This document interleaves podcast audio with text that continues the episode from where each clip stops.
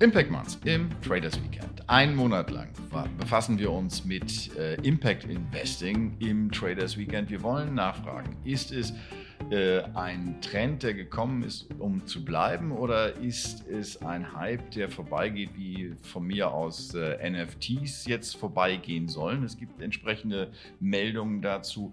Impact Investing äh, hat Nachhaltigkeit zum Ziel, Wirkung zum Ziel und äh, wir wollen nachfragen, was man konkret darunter verstehen muss, wie die Dynamik einzuschätzen ist in diesem Bereich und das eben nicht nur mit Menschen, die sich damit unmittelbar selbst beruflich befassen, sondern die das vielleicht auch im übergeordneten Sinne machen, indem sie der Szene eine Stimme geben. Der Szene eine Stimme gibt die Bundesinitiative Impact Investing und mit dabei sind von der Bundesinitiative heute, herzlich begrüße ich da, daher äh, Milena Bertram, Bertram und äh, Sophie äh, Katzmirzak. Und äh, die beiden Damen sind natürlich beruflich damit befasst. Äh, Frau Bertram ist äh, bei einer äh, Firma, die sich Finance in Motion nennt und äh, dort speziell ist sie für die Impact äh, für das für die Sustainability zuständig und Sophie Katzmirzak, äh, sie befassen sich halt auch mit Messung in Next Generation Invest. Das ist äh, eigentlich äh, ihre Hauptwirkungsstätte, wenn man das so sagen darf. Sie beide sind also sozusagen nicht nur beruflich, sondern auch äh, in ihrem äh, ehrenamtlichen Engagement mit Impact Investing befasst. Spannende Frage. Woher kommt dieses äh, Engagement? Was äh, hat Sie dazu bewogen? Ich kann ja mal anfangen. Ähm, ganz persönlich, ich glaube, ich habe Impact Investing schon gemacht, da gab es den Namen noch gar nicht dafür. Ähm, der hinter, mein persönlicher Hintergrund ist vielmehr in der Entwicklungszusammenarbeit. Habe schon seit dann seit 15 Jahren im Bereich Asset Management dieses Thema weiter vorangetrieben, mit einer Wirkung eben in Entwicklungsländern zu investieren und nicht nur über einmalige Projekte. Ähm, ich für mich kann mir nichts anderes vorstellen. Insofern, äh, ja, ich glaube, Sie sitzen hier mit zwei überzeugten Impact-Investorinnen zusammen, die, denen dieses Thema einfach sehr am Herzen liegt. Und was Sie jetzt eben gesagt haben, äh, zeigt schon mal, äh, wie breit eigentlich der Fokus ist, weil die meisten äh, denken, wenn sie Impact hören, an ähm, Stichwort Nachhaltigkeit, Green Investments, Green Finance das ist es ja nicht nur. Da kommt ja noch ein bisschen mehr da drauf. Sie haben das Stichwort Entwicklungshilfe äh, mit angesprochen. Entwicklungszusammenarbeit ist, glaube ich, der bessere Begriff. Kommen wir vielleicht gleich nochmal drauf zu sprechen. Frau Katzmirzak, was ist Ihre Motivation? Ja, witzigerweise habe auch ich eine Vergangenheit in der Entwicklungszusammenarbeit. Ähm, ich habe mich schon sehr, sehr früh für das Thema Nachhaltigkeit interessiert und ähm, witzelnd habe ich auch häufiger schon gesagt, äh, Greta Thunberg der Stunde Null. Ähm, weil mich das auch schon, sage ich mal, als Teenager als Thema sozusagen ähm, ja viel beschäftigt hat.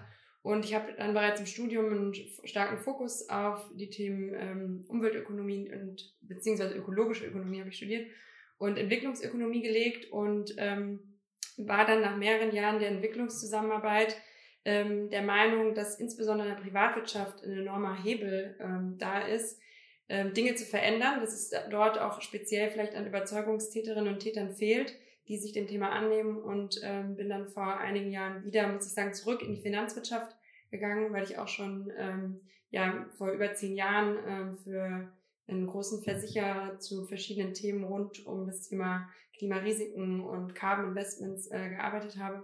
Und ähm, ja, ich bin ähm, ja sehr passioniert, habe eine sehr hohe intrinsische Motivation, mich mit dem Thema zu beschäftigen und von daher fühlt es sich auch jetzt nicht äh, nach harter Arbeit an, sondern wirklich nach einer persönlichen Überzeugung, die man verfolgt. Überzeugungstäterin, Überzeugungstäter. Das ist äh, wirklich ein starkes Wort, was Sie dafür wählen. Jetzt, äh, wenn man die Statistiken so anschaut, es gibt äh, wirklich bemerkenswerte Wachstumsraten in, im zweistelligen Bereich, was Impact Investing angeht. Wird die Zahl der Überzeugungstäterinnen und Täter mehr oder ist das jetzt tatsächlich, ich habe es äh, in der Anmoderation gesagt, oder ist das jetzt etwas, was gerade en vogue ist, wo äh, man mit punkten kann, wo man auch die Investoren, im Zweifelsfall die Retail-Investoren, Investoren mitkriegt? Also in jedem Fall ähm, sieht man ein starkes Wachstum. Jetzt ist immer die Frage, von, von wo ist man gestartet. Ähm, Die Bundesinitiative Impact Investing hat ähm, zum zweiten Mal einen Monitoring-Bericht herausgebracht, zum ersten Mal im Jahr 2020, ähm, zum zweiten Mal im letzten Jahr. Und da hat man gesehen, dass ein sehr starkes Wachstum zu verzeichnen ist. Ähm, wenngleich äh, insbesondere, sage ich mal, größere Häuser äh, hier einen starken Zuwachs äh, zu verzeichnen hatten, während äh, der, äh, das Wachstum bei den spezialisierten Anbietern ähm, ähm, etwas geringer ausgefallen ist. Ähm, das ist vielleicht so ein bisschen die äh, nationale Perspektive. Ich weiß nicht, ähm, vielleicht magst du noch mal ein Schlaglicht auf die internationale Ebene werfen, aber ich glaube, also definitiv wird es bleiben, das Thema. Ich kann mir nicht vorstellen, dass wir jetzt hier, um vielleicht sozusagen die, die Conclusio schon so ein bisschen vorwegzunehmen, äh, dass wir hier von einem Hype sprechen, der weggeht. Und dazu ist das Thema zu stark verankert, inzwischen auch in der Regulatorik. Und um da jetzt vielleicht nochmal die Brücke zu schlagen, wir haben jetzt ja auch ein paar Daten darüber, dass es jetzt die Offenlegungsverordnung gibt und Anbieter berichten müssen, wie viel Artikel 9 Fonds ähm, sie im Portfolio haben. Äh, vielleicht noch einen ganz kleinen Schlenker. Wir sollten Artikel 9 Fonds nicht gleichsetzen mit Impact Fonds. Aber es gibt so einen kleinen Hinweis, weil eigentlich alle Impact Fonds müssten theoretisch Artikel 9 Fonds sein. Andersrum wird kein Schuh draus. Ähm, und Morningstar hatte letztes Jahr, ähm, meine ich, eine Aufstellung äh, publiziert, wonach circa drei Prozent der in Europa vertriebenen Fonds äh, Artikel 9 Fonds sind. Das heißt, es gibt noch ein paar weniger, äh, die Impact Fonds sind. Äh, gleichzeitig berichtet jetzt halt auch Morningstar über solche Zahlen. Also das ist, ähm, glaube ich, sehr, sehr wichtig geworden für alle Investoren und Asset Manager, die MIFID trägt auch dazu bei, dass jetzt äh, Investoren nach den Nachhaltigkeitspräferenzen äh, gefragt werden. Da wird es auch nochmal einen zusätzlichen Push geben. Wir werden sicherlich noch irgendwie, es wird nötig sein, dass wirklich das Thema Impact noch stärker verankert ist. Also der, die Abgrenzung zu ESG und nachhaltigen Investments, die ist noch nicht ganz trennscharf. Und da brauchen wir noch ein bisschen liegt, Arbeit. Ich glaube, daran liegt auch ja. ein gewisses Problem. Ja, also wenn man zum Beispiel in dem Monitoring, das Sie erwähnt haben, mal nachliest, da wird dann von äh, wir wirkungseffektiv gesprochen, wirkungskompatibel. Ähm, Additionalität ist ein Stichwort. Das sind Punkte, ich glaube, die in der offiziellen Statistik, wenn man so generell zum Beispiel bei Morningstar guckt, noch nicht wirklich eine Rolle spielen. Äh, was muss man sich da eigentlich darunter vorstellen? Was macht denn den Unterschied aus? Sie haben es erwähnt zwischen ESG und Impact. Es gibt ja ein paar Kernprinzipien, die wir aus dem Impact Investing nicht wegdenken können. Und ein ganz, ganz wichtiges ist Intentionalität. Ähm, dass der Investor oder Asset Manager wirklich mit einem klaren Impact-Ziel investiert. Das darf kein zufälliges Nebenprodukt sein. Und gleichzeitig diesen Impact, den ich erzielen möchte, muss ich über den, die Laufzeit des Investments hin, hinweg messen und managen können. Ähm, und da wird es auch wieder schwierig, weil diese Impact-Messung eben auch nicht so einfach ist. Und da können wir vielleicht später nochmal drauf eingehen, wie, was es wirklich auch für Kompetenzen und äh, Bedarf bei jedem Asset Manager, der das wirklich ähm, überzeugt betreibt. Ähm, und daher macht es auch, macht es es auch so schwierig, und wir finden deshalb Impact Investing meiner Ansicht nach hauptsächlich in, in Private Markets. Deswegen nochmal die Frage, also äh, Intentionalität, also sprich, ich muss es wirklich wollen. Äh, was bedeutet das denn eigentlich für die Investoren selbst? Also wir haben ja Asset Manager, ähm, die äh, sehr, sehr versiert sind in der Kapitalanlage, die, die jahrelange Erfahrung haben. Das heißt ja nicht sozusagen, dass die jetzt von, von heute auf morgen so tendenziell umschwenken. Die haben halt einen Renditegedanken, äh, den sie verfolgen, den sie auch verfolgen sollen, dafür werden sie bezahlt. Nur es kommt ja noch was obendrauf. Was braucht es für ein Mindset? Um Impact-Investor zu werden? Mhm. Vielleicht ähm, kann ich meine Sichtweise darauf auch schildern. Das Thema Intentionalität ist natürlich dahingehend etwas schwierig, weil es etwas äh, schwer Greifbares ist. Also wir sprechen hier von einer Haltung, ähm, die ähm, ein Investor sozusagen mit sich bringt. Und ähm, letztlich lässt sich das dann dahingehend übersetzen, dass man sagt, okay, es ist eine klare Strategie vorhanden, äh, wie Milena gerade äh, gesagt hat. Und ähm, warum ähm, muss man da überhaupt unterscheiden? Weil was man jetzt aktuell am Markt sieht, ist, äh, dass die Grenzen zwischen ESG und Impact Investing verschwimmen. Aber auch innerhalb des Begriffs Impact Investing ähm, gibt es natürlich Produkte, die vielleicht in, in kleineren und Produkte, die einen größeren Impact haben. Da kommen wir wieder auf die Begrifflichkeiten wirkungskompatibel ähm, und wirkungseffektiv. Ja, vielleicht helfen Sie uns mit diesen Begriffen mal. Gerne, ich mache noch, äh, noch ganz kurz den Gedanken, führe ich noch äh, gerade zu Ende. Ähm, und der, die ähm, Notwendigkeit, dass wir sozusagen auch innerhalb des Impact Investing äh, differenzieren äh, zwischen verschiedenen, äh, sage ich mal, Ambitionsniveaus, äh, hat sich her herauskristallisiert, weil man eben auch gesehen hat, dass ein gewisser äh, Missbrauch vielleicht am Markt stattfindet in Bezug auf die Verwendung äh, der Terminologie Impact Investing. Um auf die ähm, Begrifflichkeiten wirkungskompatibel und wirkungseffektiv zu sprechen zu kommen, ein wirkungskompatibles äh, Investment ist eines, was einen klaren Bezug zu einem Nachhaltigkeitsziel hat, aber keinen klar messbaren Beitrag zu dessen Zielerreichung leistet. Also man kann, ähm, ja, man kann sagen, man bewegt sich, man in irgendeiner Weise auf indirektem Wege ähm, ist man, leistet man vielleicht einen Beitrag zum SDG 3, äh, Gesundheit und Wohlergehen, aber man kann nicht wirklich äh, nachweisen, dass äh, ein klarer Beitrag, äh, messbarer Beitrag ähm, geleistet wurde. Wirkungseffektiv äh, steckt eigentlich schon im äh, Wort drinne, ist, wenn wirklich ähm, durch die Investition ein äh, netto positiver und realwertlicher äh, Impact entstanden ist, äh, der auch klar äh, gemessen werden kann. Und hier ähm, ist einfach, sage ich mal, zu differenzieren zwischen, ich habe einen Bezug zu einem Nachhaltigkeitsziel, wie man ja häufig eben auch sieht. Äh, die SDGs werden, die Sustainable Development Goals werden ja vielfach genutzt, um eine Ausrichtung oder eine Strategie, sage ich mal, ähm, ja, greifbar zu machen. Aber wirkungseffektiv ist nur dann, wenn in der tatsächlichen Welt äh, eine Wirkung entsteht. Und das ist eigentlich auch das Alleinstellungsmerkmal von Impact Investing, denn es geht darum, ein, ähm, eine gesellschaftliche Herausforderung zu adressieren ähm, und ähm, in der realen Welt einen, einen Unterschied zu machen und nicht einfach Geld von links nach rechts zu schieben, ohne dass äh, dabei wirklich was passiert. Sie haben gefragt, was Intentionalität ausmacht. Ich glaube, es ist auch ganz wichtig, dass man das nicht nur in der Strategie verankert, sondern jeder müsste im Grunde dann sowas haben wie eine Theory of Change. Der Begriff hat sich auch durchgesetzt im Impact Investing. Also wirklich ein Logik-Framework etabliert, wo klar ist, meine Aktivität, Investmentaktivität wird über vielleicht ein paar Stufen ein bestimmtes Ziel erreichen und ich messe das über diese Stufen hinweg. Da ist zum Beispiel ein kleines Beispiel der, der, der äh, Regulator in UK jetzt auch schon ein bisschen weitergegangen. Die haben eine, ähm, ein Draft einer ähnlich einer der Offenlegungsverordnung äh, veröffentlicht und haben da dort tatsächlich dieses Prinzip der Theory of Change schon verankert, um eben besser zu beschreiben, expliziter zu beschreiben, was Impact-Investoren, ähm, was von Impact-Investoren verlangt wird. Wenn man jetzt die Diskussion in der Finanzszene verfolgt, dann äh, hat man ohne Zweifel den Eindruck, äh, die Finanzszene ist in einem massiven Wandel.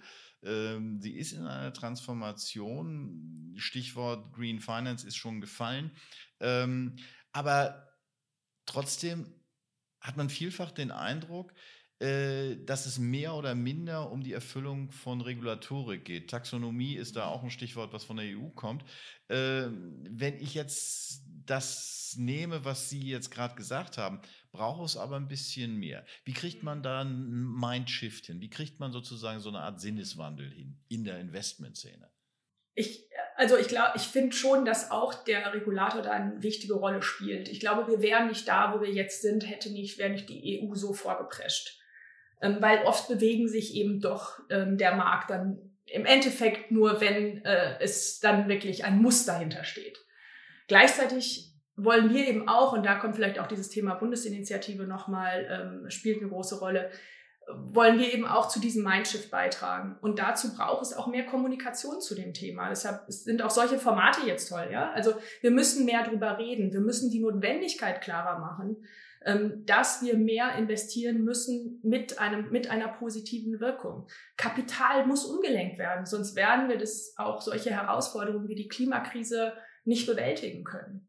Ähm, und insofern, ich glaube, der Regulator ist eine Sache und gleichzeitig brauchen wir ein funktionierendes Ökosystem, in dem es Verbände gibt, die eine starke Stimme haben. Wir brauchen Dienstleister, die dieses Thema helfen zu bearbeiten. Äh, wir brauchen dann auch ja in der Presse Aufmerksamkeit für dieses Thema. um weiterhin von sozusagen von verschiedenen ähm, Seiten da richtige Impulse zu setzen. Wenn wir das jetzt mal, Entschuldigung. Vielleicht, ähm, um auf die erste Frage noch, noch ein bisschen einzugehen, weil ich habe rausgehört, ähm, brauchen wir jetzt wirklich noch mehr Regulatorik oder, ähm, oder ächzen nicht ohnehin schon alle Marktakteure unter der aktuellen Regulatorik? Ähm, ich sehe es auch so, dass die äh, Regulatorik ähm, enormen, enorme Dynamik in Bewegung gesetzt hat, die wahrscheinlich so nicht stattgefunden hätte. Und ich glaube, jetzt ist es an der Zeit, dass man ähm, jetzt, nachdem, sage ich mal, ein bisschen Zeit vergangen ist, die Akteure sich mit den Anforderungen auseinandergesetzt hat und auch eben die Herausforderungen vielleicht auch klarer benannt werden können, die in der Umsetzung in der Regulatorik sozusagen auf äh, die ähm, jeweiligen Akteure zugekommen äh, sind, geht es jetzt darum, nochmal äh, genauer hinzuschauen, zu sagen, okay, das Thema Impact Investing ist aktuell in der Regulatorik nicht ausreichend ähm, berücksichtigt. Hier müssen wir nochmal nachschärfen. Es geht jetzt nicht unbedingt darum, ähm, alles noch komplizierter zu machen, sondern es vielleicht ähm, noch, ähm, noch klarer zu machen, um wirklich auch diese Lenkungswirkung, die die ähm, Offenlegungsverordnungen, die EU-Taxonomie tatsächlich auch halten sollten, ähm, um Kapitalströme, sage ich mal, in die Bahn zu lenken, dass dann auch auf, in, auf Seiten der Realwirtschaft Veränderungen stattfinden, damit diese wirklich, Wirkung auch wirklich entfaltet werden kann.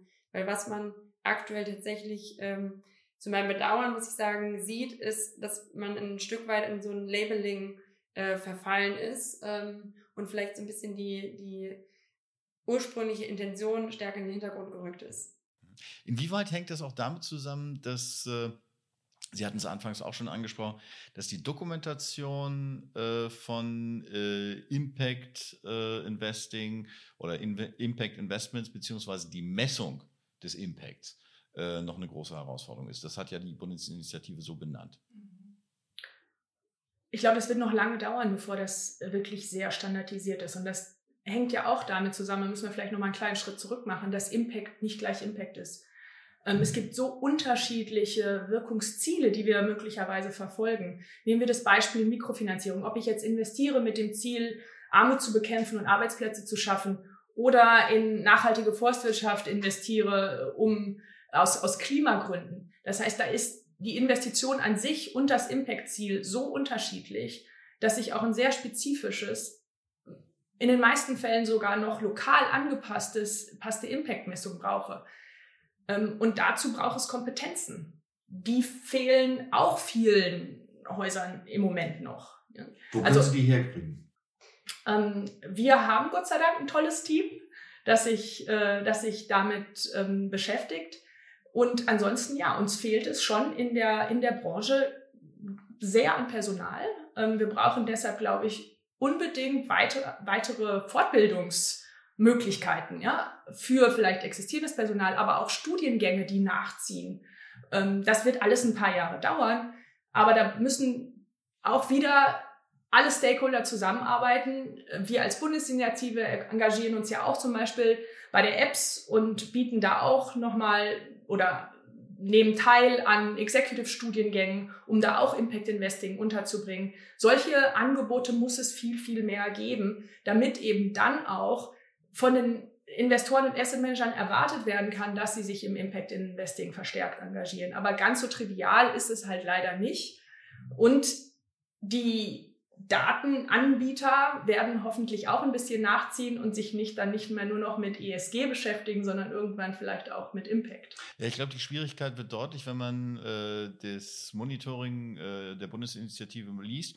Da wird auch ein Vergleich gezogen, wo stehen die Impact Investments und äh, da gibt es äh, für das äh, Jahr 2022 ähm, ja, Assets under Management äh, hätte ich jetzt gesagt, so von äh, 38 Milliarden, ähm, die selbst deklariert als Impact Investing sind, wo man so sagt, okay, schon allein ähm, beim Attribut selbst deklariert wird deutlich, wie schwierig die Herausforderung ist, halt Impact Investing wirklich zu identifizieren. Ja? Und dem steht gegenüber, in klassischen Assets ein Investitionsvolumen von äh, über 400 äh, Milliarden. Das ist schon ein, ein großer Unterschied. Ähm, wann denken Sie, wird sich das äh, annähern? Wie wird sich, in welchem Maße wird sich das annähern können? Ich glaube, es wird immer Themen geben, die, die sind nicht geeignet für Impact Investing in beide Richtungen. Ähm, wir werden weiter klassisches Investieren ohne jeglichen Impact-Bezug sehen, aber auch wiederum Themen haben, wo Philanthropie eine größere Rolle spielt oder wo die, wir die klassische Entwicklungszusammenarbeit weiter brauchen. Dass wir 100 Prozent der Assets in Impact Investing umschiften können, ähm, denke ich nicht. Der Prozentsatz muss steigen. Und dazu, es gibt bereits diese Möglichkeiten. Es gibt auch die Vehikel, es gibt die Anbieter. Ich denke, da muss es mehr Incentives auch noch geben von, von wieder leider wieder vom Regulator. Es gibt auch äh, europäische Länder, in denen es bereits äh, klarere Richtlinien gibt, wie viel Prozent eines Portfolios auch in Nachhaltigkeit investiert werden müssen. Das gibt es in Deutschland beisp beispielsweise noch nicht. Es muss auch für den Privatanleger einfacher sein, in Impact zu investieren. Ja, die, Re die Regulatorik ist da sehr streng. Ja?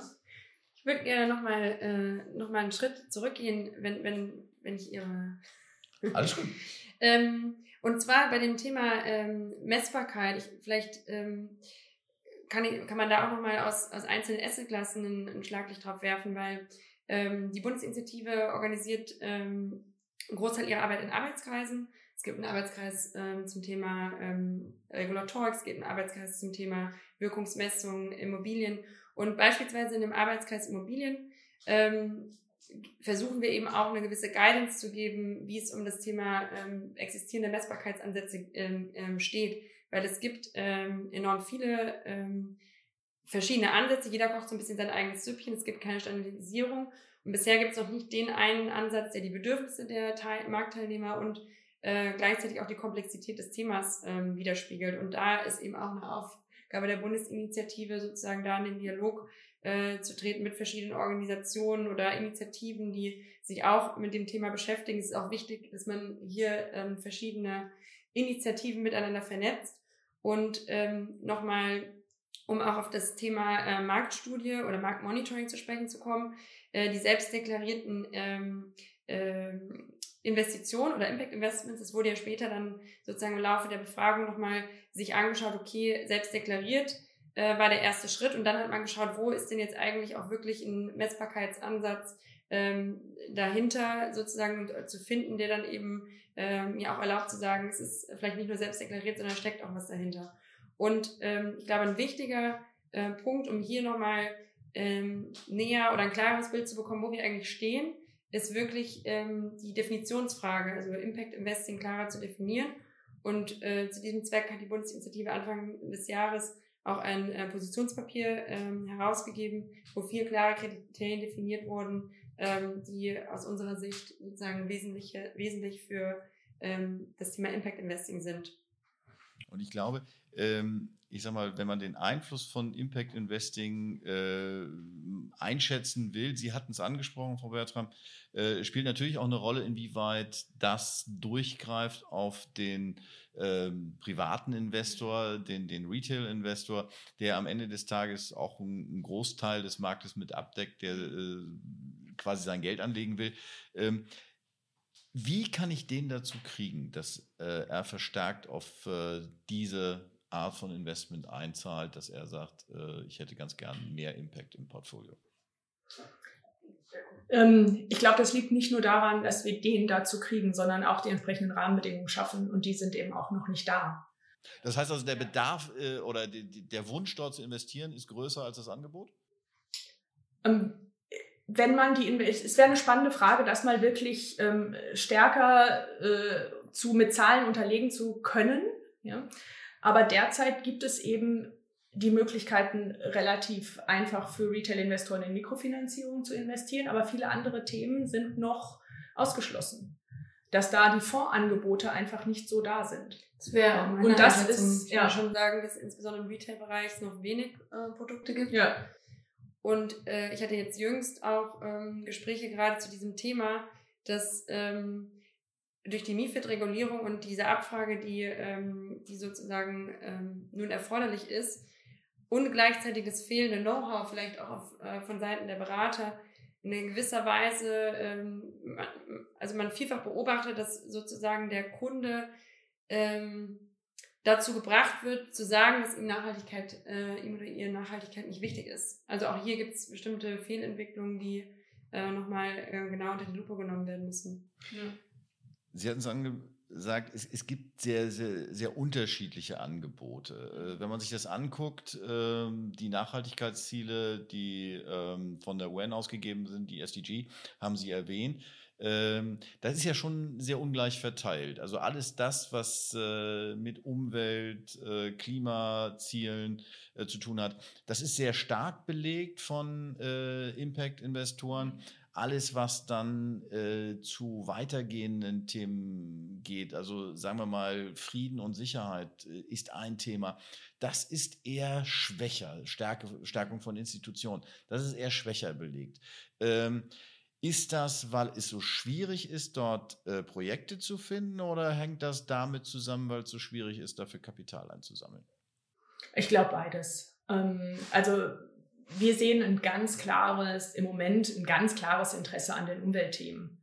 Das hat sicherlich einerseits wieder auch damit zu tun, dass äh, da ein sehr starker Push ist von, und Pull von unterschiedlichsten Seiten jetzt in, in, in Klimathemen zu investieren. Ähm, da ist im Moment wahnsinnig viel Aufmerksamkeit auf diesem Thema, so dass auch Investoren da vielleicht im Moment das größte Interesse zeigen und für viele andere Themen noch gar nicht so die Affinität haben. Gleichzeitig würde ich auch sagen, es, ich hatte es vorhin schon mal angedeutet, es wird immer Themen geben, die sind schwer investierbar zu machen. Impact Investing will ja wirklich auch eine finanzielle Rendite. Und eine finanzielle Rendite mit Friedensprojekten ist möglicherweise einfach viel, viel schwieriger zu generieren als mit klassischen Energiethemen, wo wir schon viel einfacher in erneuerbare Energien investieren können und dadurch eine finanzielle Rendite äh, ja, generieren. Das heißt, diese Kombination von finanzieller und Impact-Rendite passt einfach für bestimmte Themen auch besser. Deshalb wage ich zu bezweifeln, dass das SDG, äh, was Sie erwähnt haben, da wirklich dann irgendwie auf einem, irgendwann auf einem Niveau ist mit den Energiethemen. Da werden wir wahrscheinlich nicht hinkommen. Hat vielleicht auch damit zu tun, ähm, wenn man sich in Erinnerung ruft, äh, wie die Investoren äh, gestrickt sind, immer natürlich abhängig von der Art des Investors, aber viele scheuen natürlich auch Risiko. Und ich glaube insbesondere, was, wenn wir jetzt über Nachhaltigkeitsrisiken reden, physische und transitorische Risiken, die sind einfach schon präsenter, die sind präsent in der Diskussion. Das ist irgendwie greifbar, darunter kann man sich was vorstellen. Wohingegen jetzt vielleicht der, das Risiko, das von einem Konflikt äh, irgendwo ausgeht, äh, irgendwo auf der Welt, weit weg, ähm, äh, vielleicht einfach weniger äh, ersichtlich erscheint. Wenn wir das jetzt mal zusammenfassen, äh, Impact Investing ist noch relativ jung. Äh, es wächst, wenn man die Zahlen nimmt, schon beeindruckend, wobei Sie ja gesagt haben, man muss immer gucken, woher man kommt. Ähm, aber ich glaube, die Basis, die jetzt da ist, wenn da die Steigerungsraten gehalten werden, dann glaube ich, haben wir doch schon ein bemerkenswertes Feld hier jetzt gerade nur angerissen. Da wird noch viel zu sprechen sein. Äh, Sie werden sich weiterhin damit befassen. Es ist, äh, ja, sag ich mal, Herzensthema für Sie beide. Äh, Gibt es andere Herzensthemen? Wie entspannen Sie sich? Oder ist das etwas, womit Sie morgens aufstehen und abends zu Bett gehen und das 24-7? Vielleicht nicht 24-7, aber es nimmt schon einen großen Teil des, auch des Lebens ein. Ähm, äh, ich glaube auch über meine Arbeit versuche ich ja vielleicht meinen Handabdruck, den positiven, möglichst äh, groß werden zu lassen und äh, darüber haben wir einfach auch einen, einen, einen großen Hebel. Ähm, aber äh, deshalb hole ich schon auch Motivation auch aus meiner Arbeit. Ne? Das ist, äh, ich glaube, das ist sehr wichtig. Aber Entspannung ähm, dann vielleicht doch eher äh, mit Freunden ganz außerhalb des Finanzsektors und äh, vorrangig mit der Familie. Wie sieht es bei Ihnen aus? Also ich ähm, hatte ja eingangs schon gesagt, dass das schon ein Thema ist, was mich irgendwie sehr lange beschäftigt und ich finde dann manchmal ist es auch schwierig, so die Grenze zwischen privat und beruflich, wenn es einfach ein Thema ist, was einen ähm, interessiert, was einen befasst und ich muss auch ehrlicherweise sagen, ähm, ich habe ja gesagt, ich habe mich im Studium schon auf die Themen spezialisiert. Wenn man auch länger in dem Bereich schon unterwegs ist, sieht man auch einfach, wie wenig sich vielleicht auch in Summe ähm, doch getan hat und gleichzeitig den enormen Handlungsdruck, der da ist. Von daher, ähm, das schlägt auch im privaten Umfeld äh, häufiger mal auf die Stimmung. Aber ansonsten bin ich äh, sehr aktiv. Äh, ich mache super gerne Sport, reite, ähm, mache irgendwie ähm, sonstigen Ausdauersport, Fitnessstudio, koche sehr gerne, verbringe Zeit mit Freunden, Familien, also all das, was, glaube ich, jeder äh, normale Mensch so gerne Dann lass uns konkret werden. Was steht am Wochenende an? Ähm, meine Tochter hat zwei Freundinnen das ganze Wochenende zu Besuch. Ich glaube, die Kinder stehen im Vordergrund. Ist ja auch was von Nachhaltigkeit, ne? Ja, für, äh, wir machen es doch alle auch irgendwie für die nächste Generation. Wie sieht es bei Ihnen aus? Äh, ich verbringe Zeit in den Bergen. Das klingt auch fantastisch. Da wünsche ich Ihnen viel Spaß. Ihnen viel Spaß und gute Nerven mit den Kindern. Ich hoffe, es wird, äh, es wird auf jeden Fall ein schönes Wochenende. Alles Gute Ihnen fürs Wochenende. Dankeschön. Vielen Dank. Vielen Dank.